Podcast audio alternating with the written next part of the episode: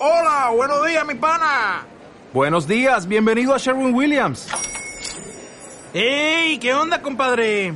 ¿Qué onda? Ya tengo lista la pintura que ordenaste en el ProPlus app. Con más de 6.000 representantes en nuestras tiendas listos para atenderte en tu idioma y beneficios para contratistas que encontrarás en aliadopro.com. En Sherwin Williams somos el aliado del PRO. luisbermejo.com Episodio 714 Cuando los hombres empezaron a soñar.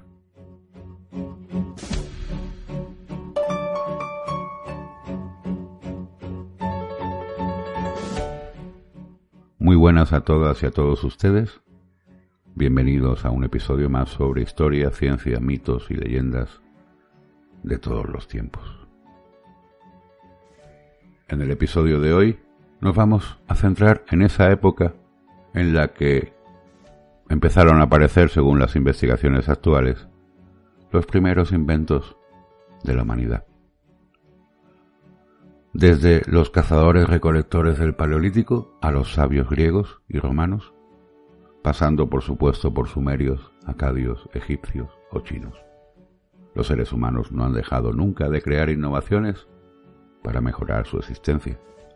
Y hablando de mejorar, si a ustedes les gusta este podcast, este episodio, Sírvanse darle al corazón si están escuchándolo por iBox, es decir, poner un me gusta en iBox, darme la calificación de 5 estrellas en iTunes si lo escuchan por iTunes, o dejarme un comentario al pie del artículo, si lo escuchas por la página web.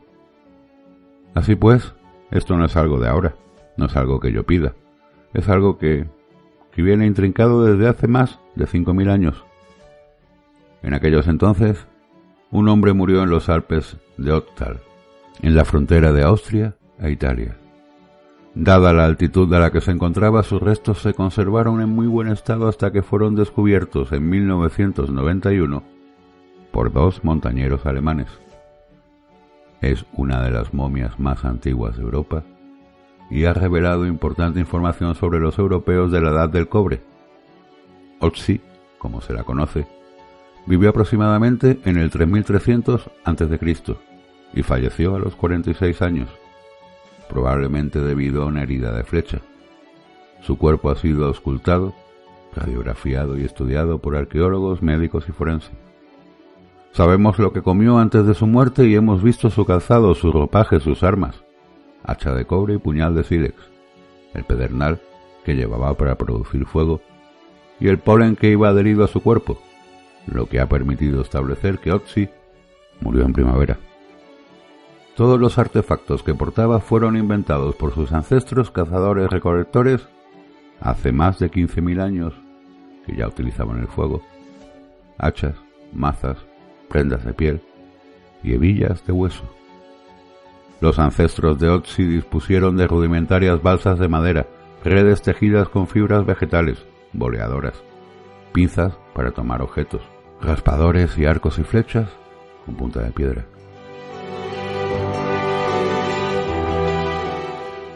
Cuando los cromañones comenzaron a plasmar su pensamiento simbólico en las fantásticas pinturas rupestres de las Caux, Francia y Altamira, España, el último neandertal ya había desaparecido de la faz de la Tierra. Aquellos pintores y sus compañeros idearon nuevos artefactos y comerciaron con otras comunidades lejanas, intercambiando materias primas y objetos provenientes de distintas regiones europeas. Los hallazgos del yacimiento checo de Dolny Bestonis, habitado entre 26.000 y 24.000 años antes de Cristo, y de la pequeña estatuilla de la Venus de Willendorf en Austria, que data de la misma época, muestran el talento constructor y artístico que nuestros antepasados en el Paleolítico Superior tenían. Tras el periodo más frío de la última glaciación, los cazadores recolectores empezaron a trasladarse hacia el norte, donde construyeron asentamientos muy elaborados como el de Methrik, Ucrania. El yacimiento nos revela el ingenio de aquellos primigenios arquitectos e inventores, capaces de diseñar cinco grandes refugios hechos con huesos de mamuts, cuya antigüedad se cifra en 15.000 años. Tiempo después, En la revolución del Neolítico, se crearon las primeras comunidades sedentarias en una amplia región que comprende el oeste de Turquía, el valle del Éufrates, Siria, Líbano, Palestina e Israel. Tras dedicarse a la caza y a la recolección durante miles de años, los humanos comenzaron a disponer de una producción regular de alimentos. En el yacimiento de Gobekli Tepe, Monte Ombligo, un conjunto megalítico que se halla en el curso superior de los ríos Éufrates y Tigris, cerca de las fronteras de Turquía, Siria e Irak, un grupo de nómadas inventó la agricultura pues hace unos 11.500 años. Podríamos decir que Mesopotamia es el crisol de las culturas. Fue la base sobre la que cinco milenios después surgieron allí los pilares que se sustentan gran parte de la cultura de nuestros días. La escritura, la monarquía, la contabilidad, el comercio, la arquitectura monumental o la rueda. Aquellos logros de la invención humana se dieron en Sumer hace más de 4.000 años. Fue en 2340 a.C. cuando se produjo la invasión de los semitas al mando del monarca Sargón. A partir de entonces Sumer se transformó en un imperio que extendió su poder a toda Mesopotamia. Su capital, Akkad, se convirtió en la metrópolis más poderosa cuyas riquezas y magnificencias serían recordadas durante milenios. Su nombre era tan prestigioso que siglos después los reyes babilónicos se harían llamar reyes de Akkad. El nuevo imperio sumerio-acadio fue el primero en racionalizar la administración de toda Mesopotamia y en ampliar el comercio internacional con otras regiones, una actividad que inició siglos antes la antigua ciudad sumeria de Uruk. Con Sargón se estableció una cierta igualdad entre el sistema de escritura sumerio tradicional y el nuevo lenguaje semítico, acadio. Sus sucesores mantuvieron unidad del imperio. Pero en el año 2198 a.C., la mayoría de las ciudades-estado que habían sido sometidas por Akkad se levantaron en armas para lograr su independencia desde entonces los monarcas acadios fueron perdiendo el control del imperio hasta que solo pudieron gobernar el territorio que rodeaba su ciudad. El ascenso al trono de uno de los jefes amorreos, Amurabi, de 1792 a 1750 a.C., marcó el definitivo final de Akkad y el inicio del imperio babilónico. Fue en los años finales de su reinado cuando Amurabi ordenó redactar el famoso código legal que lleva su nombre, escrito sobre una estela de roca diorita de más de dos metros de altura. El Código de Hammurabi no solo es uno de los conjuntos de leyes más antiguos que se han encontrado, sino también una prueba más de la temprana habilidad del ser humano para organizar su vida en sociedad y de una capacidad inventiva el comercio y las artes.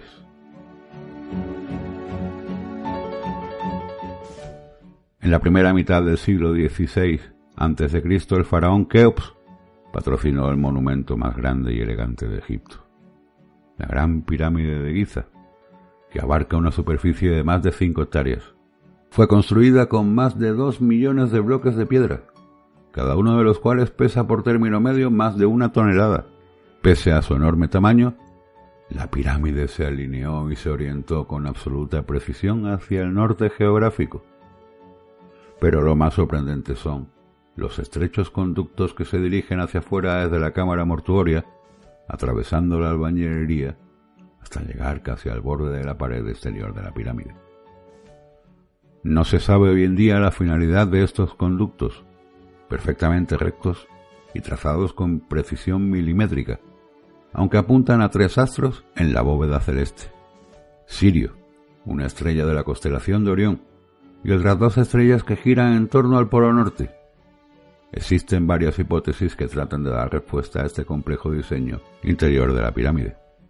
Una de ellas tiene que ver con la importancia que tenían las estrellas en Egipto, siendo especialmente relevantes las que rotaban en torno al Polo Norte, ya que nunca se ponían tras el horizonte, por lo que simbolizaban el destino eterno del faraón. Hasta el siglo XIX el conocimiento que poseíamos de la medicina que se practicaba a orillas del Nilo era indirecto, ya que provenía del testimonio de autores griegos.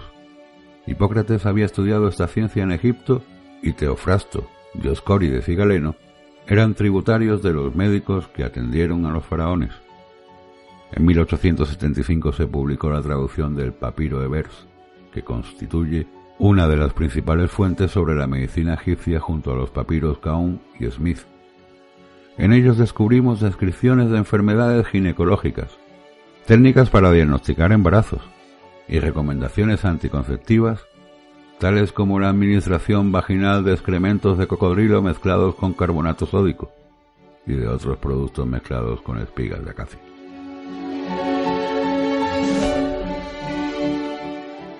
Pero si hubo un pueblo realmente dotado para los inventos, ese fue el chino, que desarrolló el cultivo en surcos y la agricultura intensiva en torno al siglo VI a.C. Los europeos no empezaron a aplicarlo sino hasta el siglo XVII, después de Cristo, claro.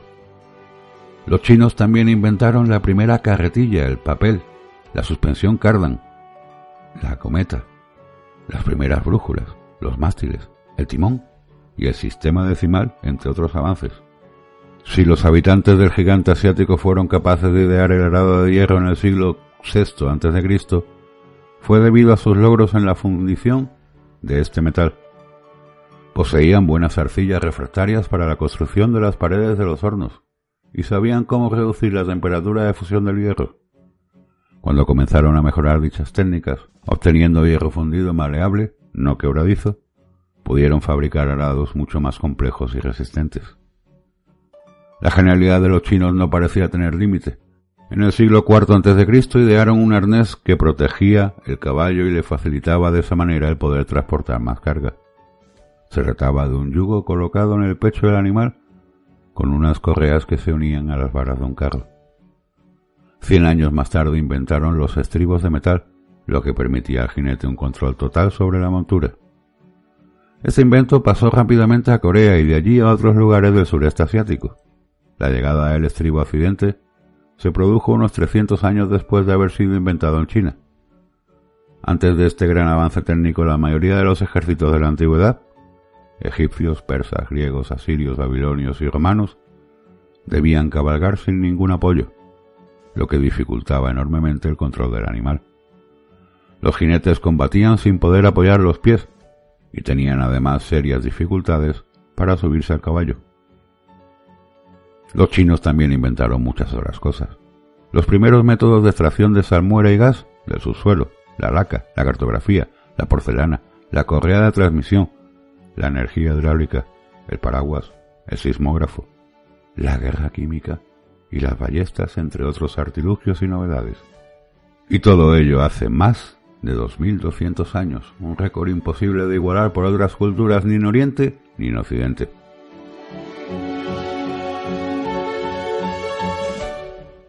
En el siglo III a.C., en la ciudad egipcia de Alejandría, Eratóstenes supo con un antiguo papiro que la localidad de Asuán, en la primera catarata del Nilo, un palo vertical no proyectaba sombra alguna en el mediodía del 21 de junio. Intrigado por el fenómeno, este astrónomo, matemático y geógrafo griego colocó un palo en Alejandría el 21 de junio hacia el mediodía. Observó que proyectaba sombra y se preguntó por qué. Y la única respuesta posible que halló fue que la superficie de la Tierra era curva.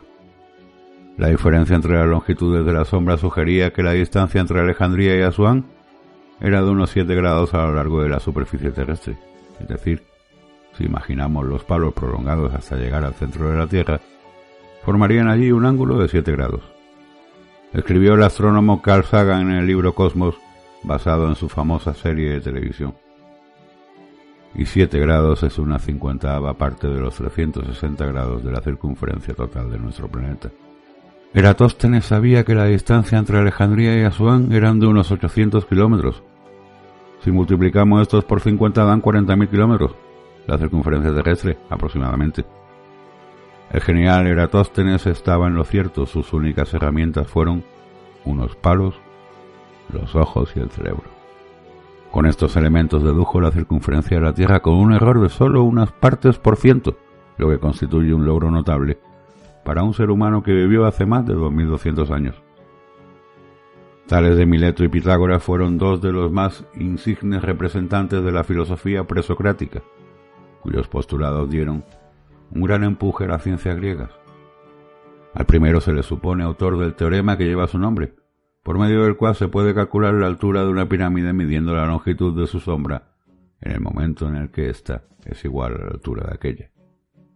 Según la tradición, Pitágoras dio forma al teorema sobre los triángulos rectángulos, según la cual la suma de los cuadrados de los catetos es igual al cuadrado de la hipotenusa.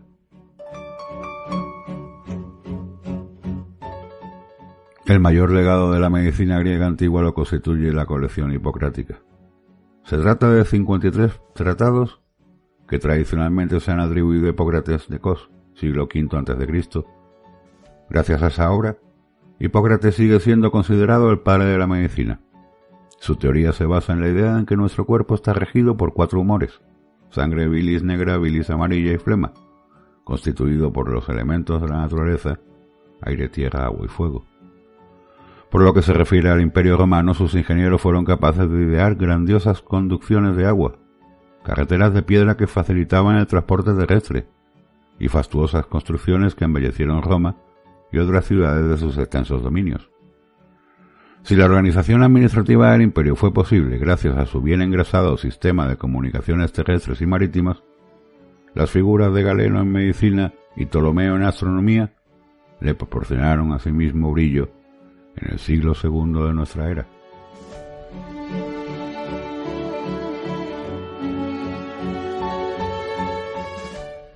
Y hasta aquí el episodio de hoy, en el que hemos hablado hasta este momento de la historia.